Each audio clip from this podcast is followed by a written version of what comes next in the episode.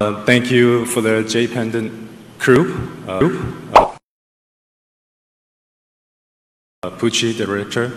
Thomas, producer, and producer, and producer, and producer.